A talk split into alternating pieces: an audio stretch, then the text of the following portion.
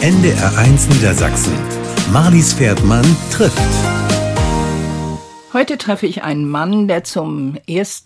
April die Macht abgegeben hat. Ein Gewerkschafter, eigentlich im Anzug, heute nicht. Ein Haudegen, ein Machtmensch, ein Siegertyp. Man sagt, er war der mächtigste Arbeitnehmervertreter Deutschlands. Er ist 1,90 lang, vielleicht auch nur 1,89, müssen wir gleich nochmal nachmessen. Er hat eine laute Stimme und er füllt jeden Raum. Er ist der Sohn eines Arbeiters aus Braunschweig. Er ist erklärter Autofan, hat eine A-Lizenz, ist Fußball begeistert. Wir fragen nachher mal, für wen sein Herz schlägt ob für Braunschweig oder Wolfsburg. Er ist pragmatisch kantig, durchsetzungsfähig und durchsetzungswillig und durchsetzungsstark. Er ist wortgewaltig.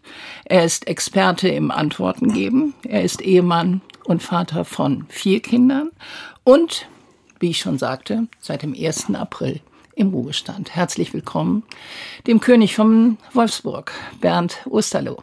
Ja, schönen Dank, Frau Pferdmann, für die einleitenden Worte. Äh, Kenne ich gar nicht, den Sie da beschrieben haben. Der ist gar nicht da, ne? Der ist gar nicht da, nein. War das vielleicht ein Aprilscherz, dass Sie am 1.4. aufgehört haben? Wie kommt Ihnen das vor? Nee, das war kein Aprilscherz. Wenn man sein Arbeitsleben beendet, dann äh, passiert das nicht von heute auf morgen. Und ich war ein Jahr vor Vertragsende und üblicherweise in der deutschen Industrie bei Aktienunternehmen unterhält man sich ja darüber, macht man weiter oder hört man auf? Und ich bin 66,5 Jahre alt. Ich habe am 12. September habe ich Geburtstag und 56 mich, geboren. 56 in geboren. Braunschweig. In Braunschweig, genau. Und für mich war eigentlich klar, ob das jetzt Ende März passiert oder im Oktober passiert, irgendwann ist das Arbeitsleben zu Ende. Und ich fand es dann einfach nur sage ich mal, markant und so habe ich das auf meinem LinkedIn-Account auch geschrieben, 50 Jahre genau gearbeitet. 1.4.73 angefangen und am 31.3. aufgehört. War Dann ist es ja auch gut. Was Besonderes, ja. ja. Sie haben eben gesagt, ich weiß gar nicht, wen Sie da beschrieben haben. Ich fange mal so an. Ihnen ist ja vieles aufgedrückt worden. Also wenn ich mir die Berichterstattung der letzten na, 50 Jahre waren es nicht, aber der letzten 20, 30 Jahre anschaue, dann waren das eben diese Superlative, die ich eben zitiert habe. Wie sehen Sie sich denn? Also ich bin ein Teamspieler. Äh, ich habe immer Menschen in meinem Umfeld gehabt. So habe ich übrigens auch meine Assistentinnen und Assistenten oder Geschäftsführer ausgesucht, wo ich gesagt habe, äh, die müssen was können, was ich nicht kann. Wir bleiben nochmal bei Ihnen, wie Sie sich sehen. Man sagt, sie seien pragmatisch, andere sagen, sie seien arrogant. Andere wiederum sagen, der Mann ist völlig angstfrei. Wo sehen Sie sich da am besten beschrieben? Also äh, da müssten Sie wirklich in meinem Bekanntenkreis fragen oder auch in meinem äh, Kollegenkreis. Und da bin Angstfrei? ich auch wirklich. Was sagen Sie dazu? Kann man in so einer Funktion nicht haben. Angst darf man nicht haben. Angst darf man nicht haben, nein. In so einer Funktion nicht. Nein. Riecht man die sonst? Ja, das könnte schon sein, dass es als Schwäche ausgelegt wird, ja. Und wenn man sagt, sie seien arrogant, ist das vielleicht ihrer Größe auch geschuldet oder ihrer Länge? Also das größte Problem, glaube ich, wenn ich auf Menschen getroffen bin, die mit mir diskutiert haben, dass ich immer ein Argument hatte, was das, was ich mit meinem Kolleginnen und Kollegenkreis erarbeitet hatte, also Betriebsausschuss, Gesamtbetriebsausschuss, dass das von der Argumentation bei mir her so gut aufgehoben war, dass diejenigen, die da nicht zum Zug gekommen sind, gesagt haben, das ist arrogant, der hört nicht zu, der reitet über die Wiese mit seinen Argumenten und, und, und.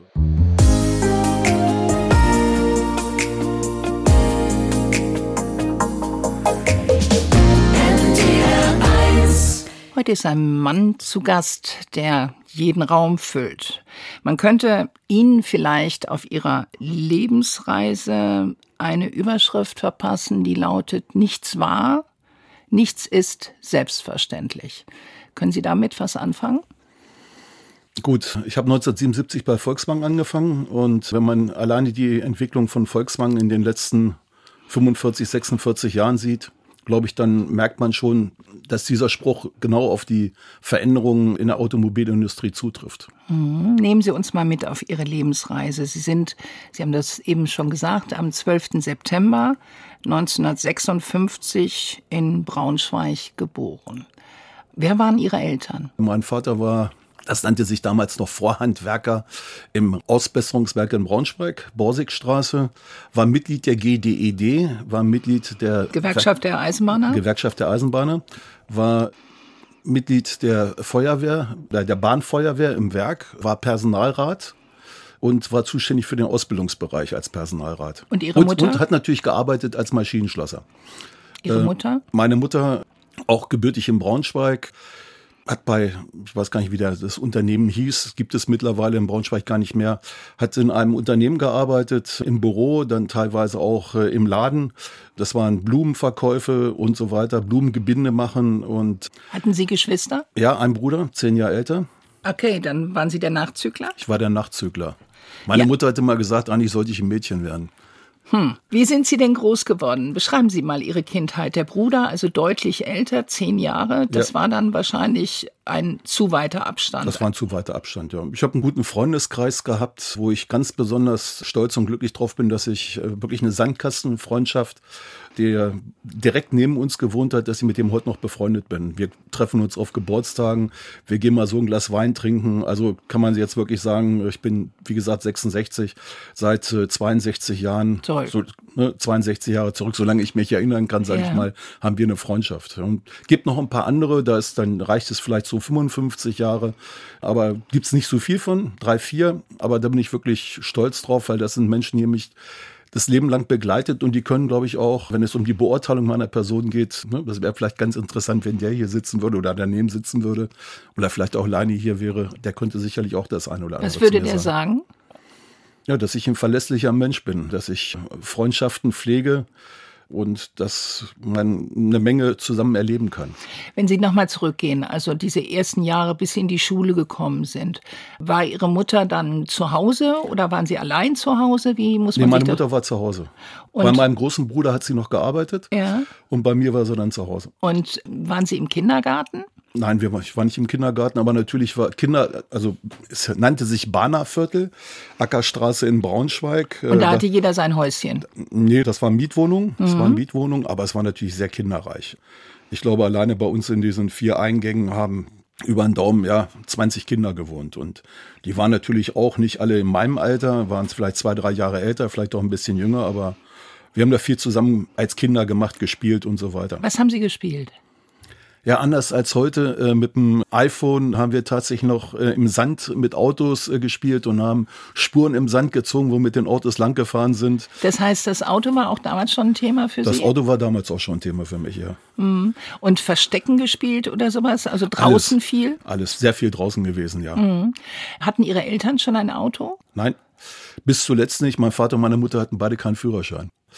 Und meine Mutter ist Jahrgang 1922 gewesen. Könnte man sich ja ausrechnen, wie alt die heute wäre. Die hat natürlich ein ganz anderes Verständnis zu Geld, zu Preisen gehabt. Ne? Die ist wirklich für ein Stück Butter, das können sich heute viele gar nicht mehr vorstellen, wenn das 20 Pfennig damals billiger war, ist die von unserer Straße, wo wir gewohnt haben, zum Kaufhaus gegangen und hat dann da drei, vier Stück Butter gekauft. Damit sprach ich 80 Pfennig. Ich meine, wenn ich unsere Gesellschaft heute sehe, dann ist das natürlich alles ganz anders. Ist es ne? anders geworden. Ja. Konnte Ihre Mutter gut kochen? Sehr gut, ja. Und was waren Ihre Lieblingsspeisen? Womit hat sie denn Bernd eine große Freude gemacht? Äh, was sie ganz besonders gut konnte, waren Hefeklöße. Kennt heute auch keiner mehr. Äh, Böhmische? Ich weiß nicht, also auf reine Hefe. Äh, das wurde in so einem Alutopf gemacht mit einem Tuch drüber und mit dem Wasserdampf ging diese Hefeklöße dann auf und dazu gab es dann. Äh, ich glaube, Buchteln nennt man die auch ja, woanders. Ja? Könnte sein, ja. Und dazu gab es dann Heidelbeeren, da gab es dann Himbeeren dazu oder Erdbeeren. Ne, das war. Und die kamen aus dem Garten oder? Die, wir hatten dann auch einen Garten, ja. Eine Zeit lang einen Garten, bis dann auf dem Gebiet äh, ein Haus gebaut wurde, beziehungsweise Häuser gebaut wurden. Ne? Aber ja. hatten wir auch einen Garten, ja. Wie hat Ihre Mutter Sie erzogen? Selbstbewusst, autark? selbstständig? Also mein Vater war ja auch da in Häkchen. Ja, der war ja nicht da. Und der war nicht da, klar, weil er natürlich viel unterwegs war. Klar, ja, das ist äh, Gewerkschaft beansprucht auch den Abend, ne, das ist schon klar. Also da hat man wirklich weniger Freizeit. Deswegen habe ich damals auch mal gesagt, ich will das auf keinen Fall machen, was sich ja anders entwickelt hat. Aber um auf meine Erziehung zu kommen, also ich kann sagen, dass ich, solange ich zu Hause war, dass mich nie jemand geschlagen hat und mein Vater damals immer schon gesagt hat, Junge, du wirst anti-autoritär erzogen. Ne? Das war ein Wort, das war ein Wort. Ich weiß nicht, ob das heute noch jemand kennt. Ja, aber bei uns zu Hause gab es keine Schläge. Da wurde diskutiert Und ich war nicht ganz einfach, auch als Kind schon. Ne? Also ich hatte immer versucht, immer das letzte Wort zu haben. War schon das ging spannend. dann hoch her. Ja, na gut, bei meiner Mutter, das war natürlich mein Bezugspunkt und die mochte ich natürlich sehr. Und dann hört man irgendwann auf, äh, wieder Worte zu haben, ne? äh, auch wenn man glaubt, man ist im Recht, ne? was man auch dann nicht beweisen konnte. Aber war schon spannend, muss ich ganz ehrlich sagen. Also jetzt rückblickend auch für mich. Sind ne? Sie denn liebevoll erzogen worden? Ja. Das heißt, von ihrer Mutter haben sie auch Zuwendung, Zärtlichkeit und äh, ähnliches bekommen, weil man sagt ja, dass das gerade so in den 50er Jahren die Zeit gewesen ist, wo doch eigentlich es in Familien auch oft anders zuging. Für mich war es immer wichtig, dass meine Mutter mir oder ich ihr morgens, bevor ich zur Schule gegangen bin, einen Kuss gibt. Das war für mich wie so ein, äh, wie soll ich sagen, also wie wenn so ein, das, wenn das, äh, wie so ein Startschuss. Genau, ja genau. Ne, also wenn das, wenn der da ist, dann funktioniert mein Leben auch an dem Tag. Sie sagten, Ihre Mutter Jahrgang 22, war Ihr Vater noch älter? Jahrgang 21 war der. 21, also fast gleich alt. Und finden Sie in Ihren Charaktereigenschaften Eigenschaften Ihres Vaters wieder? Ja, Charaktereigenschaften, ja, weiß, weiß nicht, wie man, wie man Analytik betrachtet. Also er ist auf jeden Fall jemand gewesen, auch der sehr viel zugehört hat, mit dem, ne, also das weiß ich von seinen Kollegen, auch in seiner Funktion als Personalrat, der sich um Einzelschicksale, aber auch um Gruppenschicksale gekümmert hat. Ne? Also wirkt so dieses, dieses in Häkchen, sag ich mal, Helfersyndrom. Ne? Also mhm. Sie sind dann in Braunschweig zur Schule gegangen und haben nach dem Hauptschulabschluss die Schule verlassen. Stand für Sie irgendwann zur Debatte, einen anderen Werdegang, einen anderen schulischen Werdegang zu machen? Das ist ein bisschen schwierig zu erklären, weil, also ich habe zum Beispiel ein fotografisches Gedächtnis und ich kann mir super Sachen gut merken, habe eine gut, wie gesagt, eine gute Analysefähigkeit. Das ist immer schwierig, wenn man über sich selber spricht. Und war in der dritten, vierten Klasse eigentlich, sage ich mal, in Häkchen ein guter Schüler. Und es gibt ein paar Menschen, die sagen, ja, also wenn man dich richtig gefördert hätte, sage ich jetzt mal, dann hätte da nur ein anderer Schulabschluss draus werden können. Aber andererseits war ich auch ich war immer äh, interessiert. Ich war relativ schwer festzunageln am Tisch, sage ich mal, in der Klasse. Also ich bin ein Mensch gewesen, der brauchte mal ein bisschen Action. Und deswegen hat das wahrscheinlich auch zu dem Zeitpunkt nicht geklappt. Wenn ähm, Sie sich nochmal zurückerinnern an Ihre Kindheit, Sie sind dann ja zu Rollei gegangen und haben dort eine Ausbildung zum Industriekaufmann nee, gemacht. Nachrichtengerätemechaniker und die Industriekaufmann-Ausbildung, die habe ich bei Firma Scholz gemacht in Braunschweig dann. Ich habe eine Ausbildung als Nachrichtengerätemechaniker gemacht. Das ist dann die nächste Stufe wäre Elektroniker gewesen. Und da muss ich ganz offen sagen, das war nicht meins. Ne? Also ich bin in Häkchen, nicht, dass jetzt der eine oder andere Hörer oder Hörerin das negativ empfindet, ich bin eher eine Krämerseele. Ne? Ich bin mhm. ein Mensch von mit Zahlen, der, der was sieht, ne? aber ich bin keiner, der, der ein U-Eisen bearbeitet mit einer Pfeile. Ne? Und äh, deswegen bin ich dann nochmal umgestiegen ja eigentlich für das, was dann anschließend kam, gar nicht so schlecht, dass ja. sie beides gemacht haben. Ja. Ne? Und haben sich wohler gefühlt als äh, Auszubildender für Industrie, ja, genau. der Kaufmann, ja, ja. Das heißt, da haben sie dann auch Einblicke in die ökonomische Seite von Betrieben bekommen. Als Sie geboren wurden, 1956, hat Rollei eine Million Kameras verkauft. Das war ja ein großes Unternehmen damals mit Weltruhm, die haben ja auch etwas gemacht, was dann offenbar auch dem Unternehmen nicht gut getan hat. Expandiert, expandiert, expandiert und irgendwann ging das Unternehmen dann im Bach runter, wenn ich das richtig gelesen habe. Ja, das war nicht nur das Thema Expandieren, sondern es hat natürlich auch was damit zu tun gehabt, dass man die technologische Weiterentwicklung von Kameras verpennt hatte. Ne? Also ich habe noch eine Rolle SL35 SL, glaube ich, heißt die. Das war damals, sage ich mal, ein, ein, sehr guter Fotoapparat, konnte aber preislich nicht mit den Geräten aus Japan mithalten. Und der Niedergang war im Endeffekt, dass man das Thema neue Technologie eigentlich nicht aufgenommen hat. Das ist ja auch die Diskussion, die wir heute in der Automobilindustrie genau so haben. Ne? Ja. Und Nokia, Nokia ist auch eins der, ne? Nokia war Gummistiefelhersteller, war dann der führende weltweite Handyhersteller und ich glaube, stellt heute wieder Gummistiefel her. Sie haben vorhin gesagt, Ihr Vater war selten zu Hause. Hm. Gewerkschaft frisst Familienzeit. Sie wollten ja nicht Betriebsrat werden. Sie wollten ja nicht Gewerkschafter werden. Hat sich das ergeben? Ist das irgendwie dann so gekommen oder war das irgendwann ein Entschluss? dass ich Vertrauensmann der IG Metall geworden bin, das haben damals die Kolleginnen äh, in dem Bereich, in dem ich gearbeitet habe. Aber die durften ja nicht von Männern vertreten werden. Nee, genau. Die haben das aber trotzdem organisiert. Ich habe in einem Bereich gearbeitet, da waren circa 120 Beschäftigte, davon waren 30 Männer und 90 Frauen. Die Frauen waren natürlich in der Gesamtbelegschaft eine Sondergruppe, deswegen haben die auch ein Sonderwahlrecht gehabt. Also die hatten zwei Vertrauensfrauen. Und für eine Funktion hatten die mich vorgeschlagen und dann hat natürlich die IG Metall in Wolfsburg gesagt, nee, das geht nicht, ne, das muss eine Frau machen. Und dann war aber die nächste Wahl des Mannes und da hatten die Frauen dann die 90 auch ein Stimmrecht, genauso wie die 30 Männer. Und äh, Tja, die Kolleginnen haben zu mir gesagt, du musst das machen, du bist so durchsetzungsfähig, du regelst deine Interessen, sprichst aber auch für Leute, du bist gar kein Vertrauensmann, hier willst du das nicht machen. Ja, das äh, war im Endeffekt der Startschuss damals. Der Startschuss ja, aber irgendwann muss dann ja auch die Entscheidung gekommen sein, ich gehe diesen Weg. Also ich gehe den, den Weg über die Gewerkschaft, über die Betriebsratsschiene. Hm. Haben Sie die irgendwann aktiv getroffen oder kam ja. dann eins zum anderen? Nee, ganz aktiv getroffen. Das war damals eine klare Entscheidung, dass ich gesagt habe, ich mache das lieber. Es ist für mich interessanter, es ist ein anderes Spektrum. Aber Sie wussten doch, was das für die Familie bedeutet. Sie wussten doch, dass, was das für Ihre Freunde bedeutet. Damals noch nicht. So durch das Beispiel, äh, durch, ähm, durch Ihren Vater? Ja, aber da habe ich, glaube ich, zu dem Zeitpunkt nicht nachgedacht. Also das, ich habe gesagt, ich mache es erstmal für die Kolleginnen und Kollegen in dem Bereich, in dem ich dann Vertrauensmann geworden bin. Und das Interesse, da weiterzumachen, das, das hat sich dann erst entwickelt. Wie es dann weiterging mit Bernd Osterloh bei VW, das hören wir gleich. NDR 1 Niedersachsen. Marlies Pferdmann trifft. Heute ist bei mir zu Gast Bernd Osterloh. Herr Osterloh, ich mache jetzt mal ein Spielchen mit Ihnen, bevor wir dazu kommen, wie Ihre Karriere bei Volkswagen als Betriebsrat verlaufen ist. Was treibt Sie an? Ich bitte um kurze Antworten was zu bewegen. Was ist Ihnen wichtig? Kommunikation und Menschen mitnehmen. Was macht Sie wütend? Wenn jemand kein Auto fahren kann. Wie halten Sie sich fit? Im Moment gar nicht. Ich fange jetzt wieder an. Wie entspannen Sie? Äh, ich habe einen Sessel, den meine Frau mittlerweile beschimpft. Warum? Äh, weil ich da seit, äh, seit ich zu Hause bin, in den letzten zwei Wochen doch den einen oder anderen Tag drin gelegen habe. Was bedeutet Ihnen denn Ihre Familie? Meine Tochter ist heute gerade wieder nach England. Meine beiden anderen kleinen Kinder habe ich heute Morgen zur Schule gefahren und äh, mit meinem großen Sohn war ich am Wochenende in Hamburg. Also ich glaube viel. Und meine Frau, ja, die sehe ich jeden Tag. Das bedeutet mir viel und äh, wir kommunizieren über WhatsApp oder Instagram. Welche Werte vermitteln Sie denn Ihren Kindern? Welche Werte vermittelt man seinen Kindern? Also Ehrlichkeit, Respekt, Toleranz.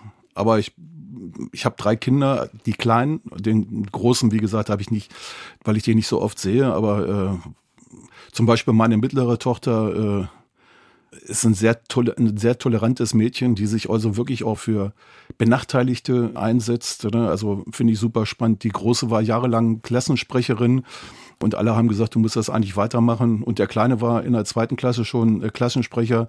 Und das ist so eine Schulform, wo die erste bis vierte Klasse zusammen ist. Also ich glaube, die haben auf jeden Fall auch ganz stark durch meine Frau, weil ich ja in den letzten Jahren äh, kaum, äh, sag ich mal, die Erziehung äh, meiner Kinder prägen konnte, durch meine Frau eine sehr hohe, sehr hohes Verständnis, gerade für diese Themen, die ich angesprochen hatte. Was ist Ihr Lebensmotto? Spaß und äh, gleichzeitig auch Verantwortung zu haben. Wie viele Freunde haben Sie? Oh, früher hatte ich viele. Nein, aber ich habe wichtige Freunde, die kann man an, an zwei, drei, vier Händen abzählen. Was fehlt Ihnen in Ihrem Leben? Eigentlich nichts. Was macht Ihnen Angst? Ja, Angst macht mir dieses ganze Thema, was im Internet läuft, diese Hasstiraden, diese, wenn ich mir die Kommentare durchlese zu, zu Berichten, ne? also äh, ich, ich kriege wirklich Angst vor Menschen, die sich geifernd äußern, äh, mit einer Brutalität, äh, das macht mir wirklich Angst. Das würden die persönlich, wenn man einem gegenübersteht, nie so machen. Ich finde diese Hemmschwelle, gerade von Respekt und Toleranz, die geht total verloren. Wenn Sie jetzt ein paar Sätze vervollständigen würden, wenn ich zaubern könnte, dann?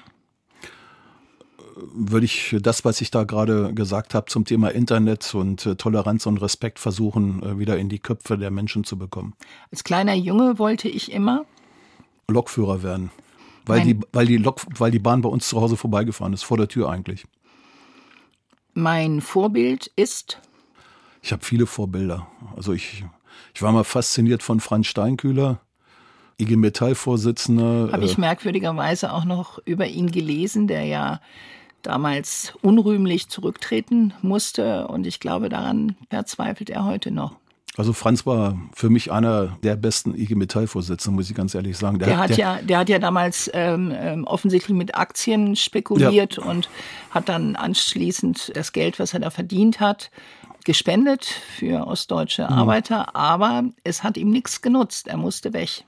Franz hatte einen speziellen Stil, die Organisation zu führen, den ich für gut hielt. Du kannst eine Organisation mit 3,5 Millionen Mitgliedern nicht äh, bis in die letzten Zipfel demokratisch führen. Ne? Also es gibt so einen Spruch, Demokratie, ne? schön ist, wenn einer was zu sagen hat. Ne? So soll es nicht sein, aber ich glaube schon, man braucht jemanden, der die Richtung vorgibt. Und Steinkühler war für mich, wie gesagt, für mich, und ich bin jetzt 66 und Franz, glaube ich, ist Jahrgang 1937, der ist 86.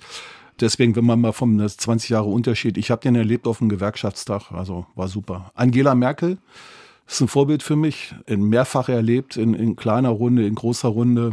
Es muss nicht jedem gefallen. Ich fand, die Frau hat als Bundeskanzlerin, Fehler macht jeder, die habe ich auch gemacht in meinen 16 Jahren als Betriebsratsvorsitzender. Aber die hat, glaube ich, als Bundeskanzlerin einen sehr guten, einen guten Job gemacht, muss ich ganz offen sagen. Olaf Scholz mit dem hatte ich eine Diskussion als Bundesfinanzminister, wo ich ihm gesagt habe, du in deiner Käseglocke Berlin. Ich sage, guck mal da hier und unterhalte ich mal mit den Unternehmen, mit den Firmen und so weiter. Und äh, nachdem wir uns dann irgendwie sechs Wochen oder acht Wochen später wieder getroffen hat er gesagt, Bernd, ich habe mit denen geredet und Energieversorger, es ging um das Thema Elektromobilität im Fahrzeug und so, muss ich sagen, also habe also, ich auch Respekt vor. Es gibt, es gibt schon den einen oder anderen, wo ich wirklich sage, jetzt habe ich drei genannt, ne, äh, äh, also, es reicht. Es reicht. Aber es gibt mehr. Ich wollte nur sagen, es gibt mehr. Ne? Also so ist es nicht. Also mein Vater war für mich auch ein Vorbild.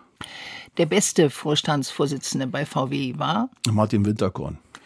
In Zeiten wie diesen muss man? Muss man versuchen, mit Kommunikation, mit guten Argumenten den Menschen klarzumachen, in welche Krise wir innerhalb der Klimasituation laufen. Ich glaube, es ist noch nicht allen bewusst, was gerade passiert. Wir haben ja keine Tornados und keine Wirbelstürme. Wir haben ja auch in Hannover und Braunschweig nicht unbedingt äh, Hochwasser. Äh, aber wenn man sich mal anguckt, äh, die im Harz, wie voll die Talsperren sind, wie im Endeffekt der ganze Baumbestand im Harz stirbt und, und, und. Also wir haben schon, wir haben eine Naturkatastrophe und eine Klimakatastrophe. Wir werden, glaube ich, in den nächsten Jahren schwierige Zeiten haben, die auf uns zukommen. Ja. Greta Thunberg ist am Schluss so kommerziell gewesen. Was hat Sie zu einem politischen Menschen gemacht? Mein Vater.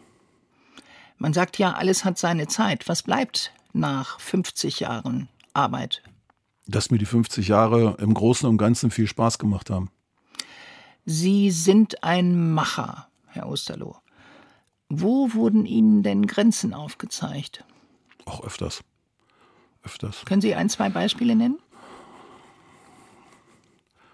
Ja, zum, zum, Beispiel, zum Beispiel hätte ich es gut gefunden, äh, wenn wir Volksbank wieder zum 100 Prozent Unternehmen gemacht hätten, was äh, der Bundesrepublik Deutschland und Niedersachsen gehört. Ne? Oder wenn wir zum Beispiel das VW-Gesetz mit den Mitbestimmungsmöglichkeiten in allen anderen Industriebetrieben zum Standard erhoben hätten. Oder, oder, da gibt's da gibt's viele Dinge. Man sagt ja in Ämtern, wie Sie sie ausgefüllt haben, da sind Menschen sehr alleine. Haben Sie das auch so empfunden? Ich habe mir immer versucht, einen Kreis von Menschen um mich herum zu haben, die mich beraten haben und die auch wussten, was ich mache. Ne? Ich habe mich nicht alleine gefühlt.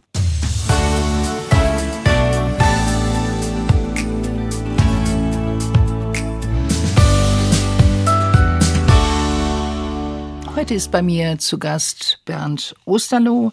Er war viele, viele Jahre bei VW als Betriebsratsvorsitzender und Herbert Dies, einer der, ich glaube, das war der vorletzte Vorstandsvorsitzende von VW, hat mal gesagt, er ist der eigentlich Mächtige hier bei uns im Laden. Das Verhältnis zu Dies war nicht so gut, ne? Ich bin nicht ganz unbeteiligt daran, dass Herbert Dies Vorstandsvorsitzender geworden ist. Ich glaube.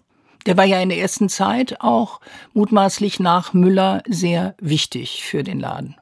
Ja, das war so, ja. Ich, Denn der Porsche-Mann Müller war nicht so gut für den Laden. Ist ja nur kurz da gewesen. Der war dann ja auch schnell wieder weg. Der war dann schnell wieder weg, ja. ja. Jetzt äh, haben wir schon wieder einen Porsche-Mann, ne? Na gut, bleiben wir erstmal bei Herrn Dies. Ja, der Olli Blume, der kommt aus Braunschweig. Das ist Ach so, das, äh, das macht ihn dann wieder anders. Ich finde, ich finde interne Lösungen auf CEO-Funktionen finde ich am besten, mhm. muss ich ganz offen sagen. Weil Sie den Laden kennen. Genau. Ja. Also bleiben wir bei Herrn Dies. Sie waren nicht ganz unbeteiligt, sagten Sie. Ja, ich habe Herbert Dies kennengelernt. Wir haben Gespräche geführt, bevor er angefangen hat als äh, Vorstandsvorsitzender der Marke Volkswagen waren mehrere Gespräche und ich muss offen sagen, also strategisch und das, was er wollte, war eigentlich eher sehr doch durchdacht. Und es ging ja dann auch relativ schnell. Ich meine, am 1. Juni oder Juli angefangen und im September war ja schon Diesel. Und es ging natürlich darum, und ich glaube, das gehört äh, zumindest aus meiner Sicht zu seinen guten Leistungen, dass er mit dem Wechsel hin zur E-Mobilität äh, natürlich auch einen Imagewandel bei Volkswagen äh, gebracht hat. Das muss man ganz klar sagen, finde find ich Klar, aber man kritisierte, und auch das haben Sie ja, haben Sie ja auch sehr stark gemacht, den Führungsstil von Herbert Dies ja. und die Kommunikationsfähigkeit. Darum ist Ihnen ja Kommunikation auch so wichtig, ja. weil sie bei Herrn Dies nicht geklappt hat. Olli Blume hat ja als, ähm, ich sage jetzt schon Olli Blume, das darf man ja gar nicht sagen. Ich sage Herr Blume, der Vorstandsvorsitzende von VW, hat ja als erstes einen langen Brief an alle Mitarbeiter geschrieben. Das hätte dies nicht gemacht. Es passt auch nicht zu ihm als Mensch. Herbert Dies hat gern provoziert. Ne? Also hab ich, ich habe ihm, wir haben ja viele Gespräche geführt. Wir haben uns jeden Montag getroffen in seinem Büro da in der 13. Etage und haben darüber diskutiert, was denn der richtige Weg und die richtige Strategie ist. Und ich habe immer gesagt, wenn er da morgens da saß und er kam aus einem anderen Büro, ich sage jetzt mal nicht aus welchem, dann hatte er wieder fünf Themen, wo er sagte, also Ostalo, das funktioniert nicht und das geht nicht und jenes. Und da sage ich, wer hat Sie denn gerade heute Morgen wieder aufgepumpt? Das sind doch Argumente, die stimmen vorne und hinten nicht. Die können wir natürlich jetzt gerne ausdiskutieren. Und das ist das, was ich gelernt habe. Das ist vielleicht auch ganz wichtig. Ne? Wenn man was durchsetzen will, dann geht man am besten so früh wie morgen zu einer Person, die Entscheidungen treffen kann am besten morgens um sieben, wenn er das verträgt, dass man um sieben mit ihm schon diskutieren kann. Und der Rest der Menschen, die dann zu dem kommt, um über das gleiche Thema zu diskutieren, die diskutieren gegen die Meinung, die morgens um sieben Uhr eingepflanzt ist. Und so kam mir das manchmal vor. Ne? Also, und ja, ich, ich finde das immer nett, wenn ich heute als Provokateur äh, oder sag ich mal als jemand, der sehr sehr laut nicht, ich war ja weniger Provokateur, aber ich, wenn mich jemand provoziert hat, dann habe ich zurückprovoziert. Das ist ja klar.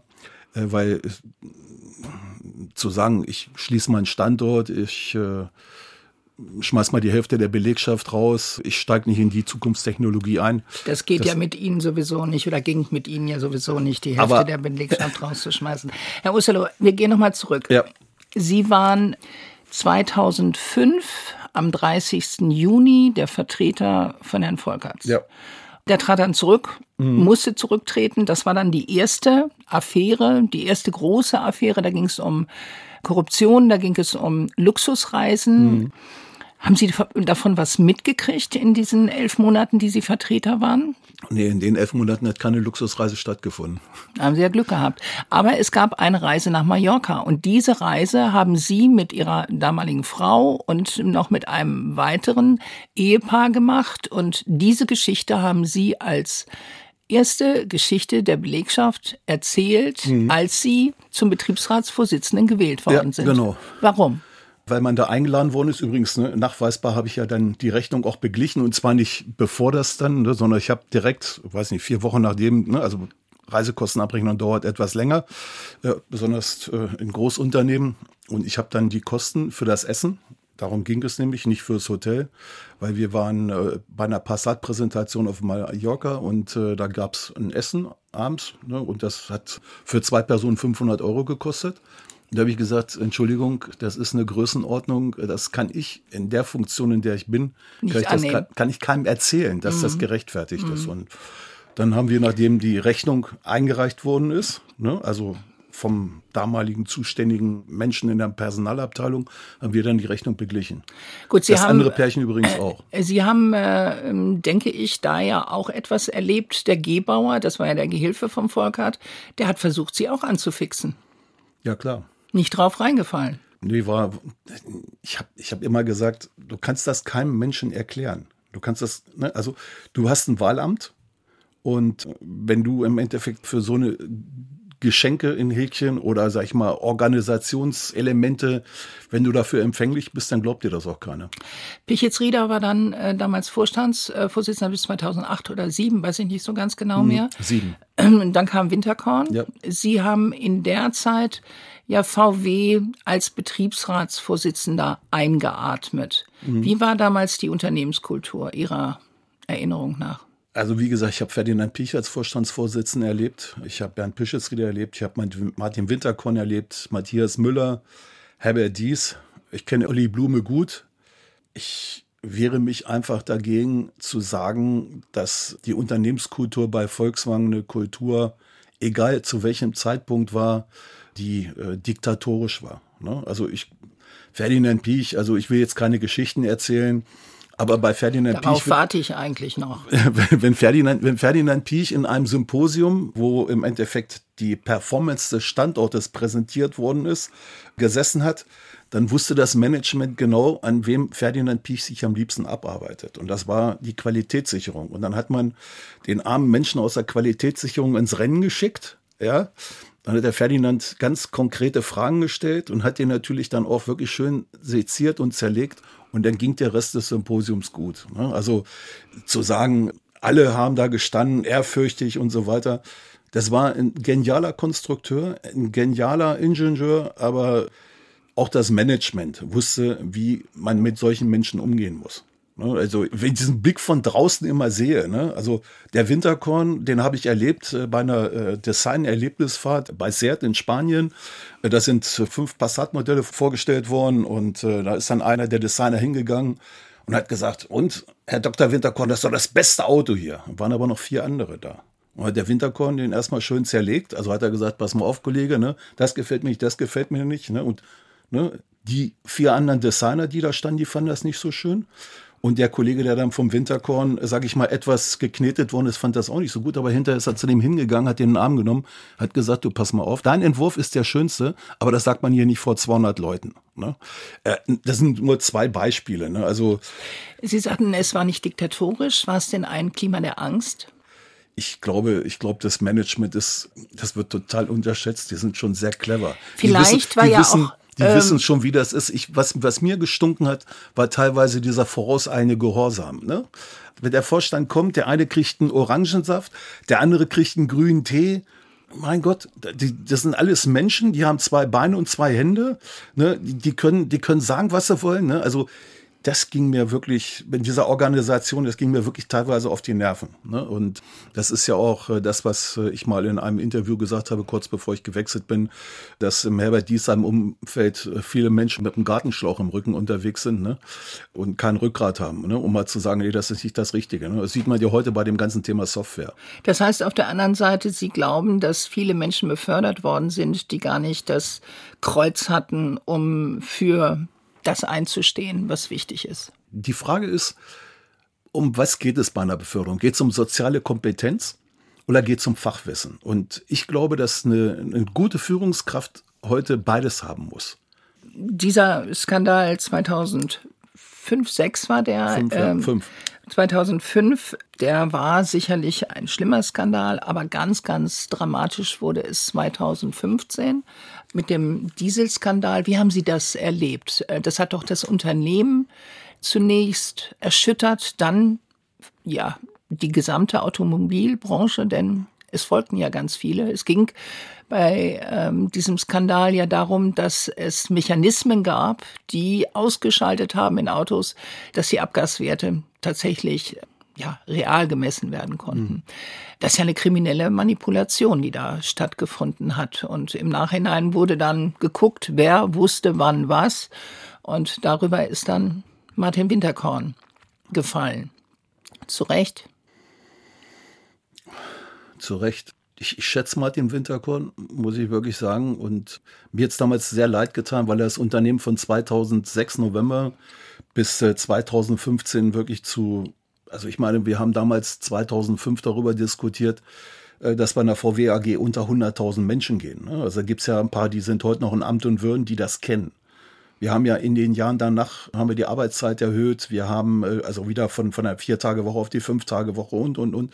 Ich meine, der, hat, der Mensch. 670.000 Mitarbeiter. Der, der, hat wirklich in, in meinen Augen einen super Job gemacht. Ich sage das mal ein bisschen despektierlich. Falls das hören sollte, hoffe ich, dass es mir nicht übel nimmt. Aber Martin Winterkorn hat äh, beim Thema Software genauso viel Ahnung äh, wie viele andere im Fahrzeug. Also Martin Winterkorn war jemand, der sehr auf Design, auf Qualität, auf Interieur, auf Exterieur, auf, äh, auf Motor, auf Getriebe und so weiter Wert gelegt hat. Ne? Also man kann ihm gerne unterstellen, der hätte es wissen müssen oder oder das. Aber tut mir wirklich leid. Also wie gesagt, Davon hat er nicht so viel Ahnung gehabt. Okay. Ich schätze den wirklich. Ja, wenn, äh, wenn wir uns 2015 angucken, dann ist das ja aber das Imageverlust gewesen bei VW. Ja. Das war Vertrauensverlust. Ja. Das war auf der anderen Seite ja aber auch die Gefährdung von vielen, vielen Arbeitsplätzen. Ja. Und wenn man sich das anschaut, dann hätten Sie damals, ich glaube, Sie hatten von Herrn Neumann das Angebot, sein Nachfolger zu werden. Sie hätten Personalvorstand werden können. Das hatte Ihnen Pirch vorher auch schon mal angeboten, müssen Sie jetzt nicht zu sagen. Aber hätten Sie ja auch machen können. Und das haben Sie abgelehnt. Warum? Ich habe damals gesagt, zu dem Zeitpunkt, Horst Neumann, sein Vertrag lief bis äh, Ende Oktober, glaube ich, oder Ende November, nee, Ende Oktober. Und ich habe damals gesagt, wenn ich in der Krisensituation jetzt, äh, sage ich mal, die Arbeitnehmerseite verlasse, das gibt einen riesigen Glaubwürdigkeitsschaden, äh, für, auch für die IG Metall und den Betriebsrat. Und ich glaube auch, das äh, habe ich damals gesagt, dass ich auf der Arbeitnehmerseite da wesentlich mehr, äh, sage ich mal, für die weitere Entwicklung des Unternehmens machen kann. Sie haben auch die Porsche-Übernahme sehr maßgeblich abgewehrt und das VW-Gesetz im Prinzip damit verteidigt. Wie schwer war das gegen Wedekind? Ja, der, der Vorteil war, wir haben ja von Arroganz geredet haben, der Vorteil war, dass äh, Wendelin Wiedeking äh, dachte, er konnte übers Wasser laufen. Und so ist er auch bei Frau Merkel im Bundeskanzleramt aufgetreten, als es um das Thema VW-Gesetz ging. Und von mir waren auch damals Kollegen unterwegs in Berlin und haben dort mit Staatssekretären geredet. Und ich habe dann zum Glück die Chance gehabt, den damaligen Staatssekretär, aber ganz besonders Brigitte Zyprius kennenzulernen die damals Bundesjustizministerin war. Wir hatten zwei Gutachten äh, dabei und haben ihr die gegeben und ich muss ganz offen sagen, äh, auch die Kontakte, die damals Gunnar Kian, als er bei mir gearbeitet hat, äh, zur Politik hergestellt waren, waren natürlich dafür wirklich äh, wichtig und äh, der Satz seid mir gestattet. Äh, Frau Zypris hat dann gesagt, äh, ich rede mal mit der Kanzlerin. Und ich hatte dann wirklich zwei Tage später äh, aus dem Bundeskanzleramt gab es einen Anruf, nicht von Frau Merkel selber, aber von ihrem damaligen, äh, einer ihrer engsten Mitarbeiter, der dann angerufen hat und hat gesagt, Frau Merkel hat das zur Kenntnis genommen und sagt, sie wird äh, sich diese Sache angucken. Na, guck mal. Also, das Wort von Bernd Osterloh hat Gewicht, auch im Kanzleramt.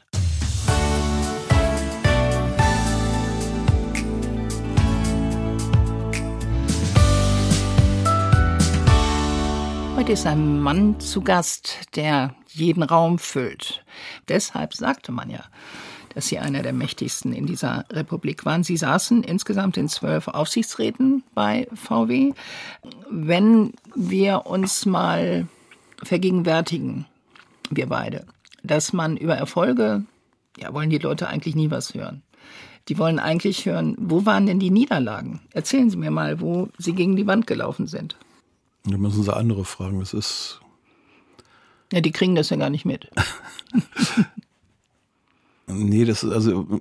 Ich kann jetzt nicht sagen, dass ich, dass ich keine Niederlagen gehabt habe. Es war nie so gravierend, dass mir das in Erinnerung geblieben ist. Ne? Also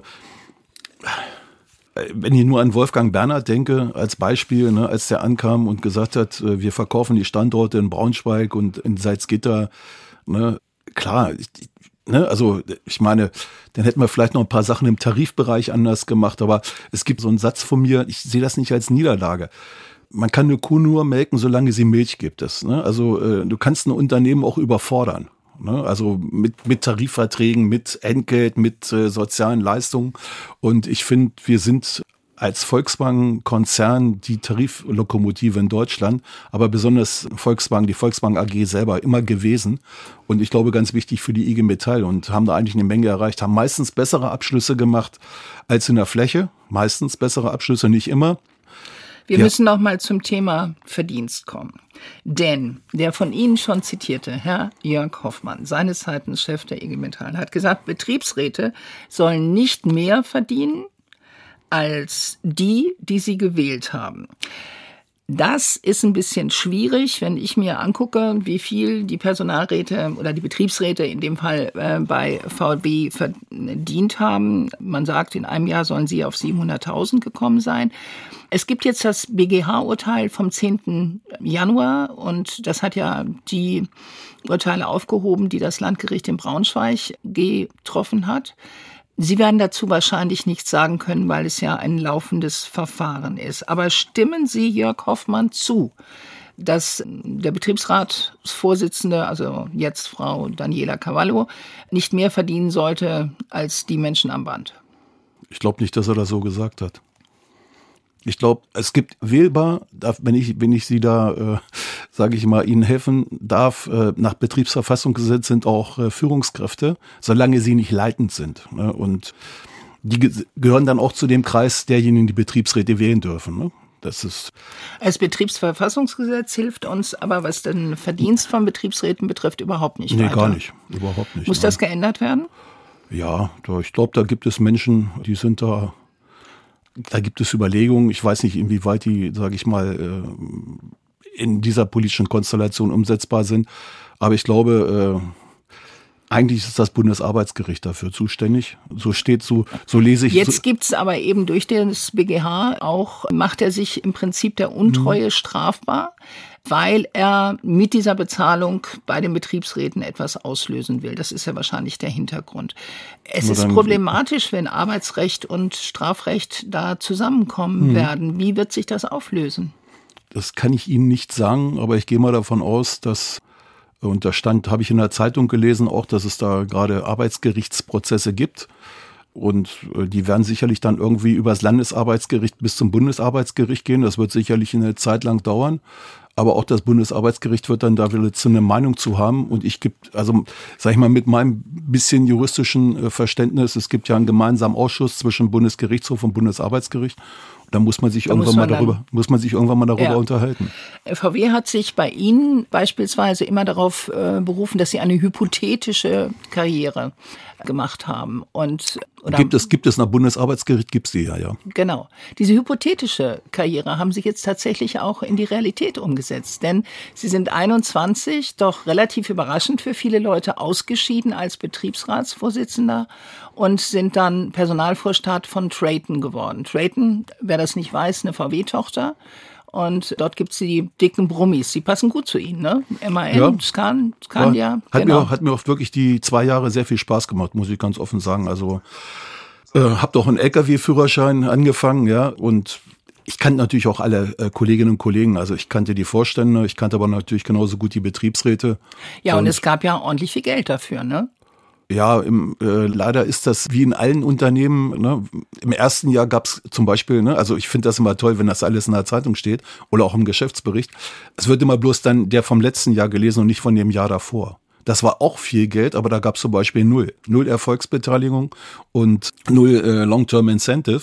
Ne, das wird dann nicht gelesen. Ne? Wenn das Geschäftsjahr gut funktioniert, dann wird natürlich die Zahl sofort veröffentlicht. Ne? Aber ich könnte natürlich jetzt sagen, äh, 2015 äh, hätte ich äh, einen Vertrag bekommen mit circa 5,5 Millionen. Ich habe damals verzichtet, ja, weil ich wirklich mich für die Belegschaft, für das Unternehmen eingesetzt habe.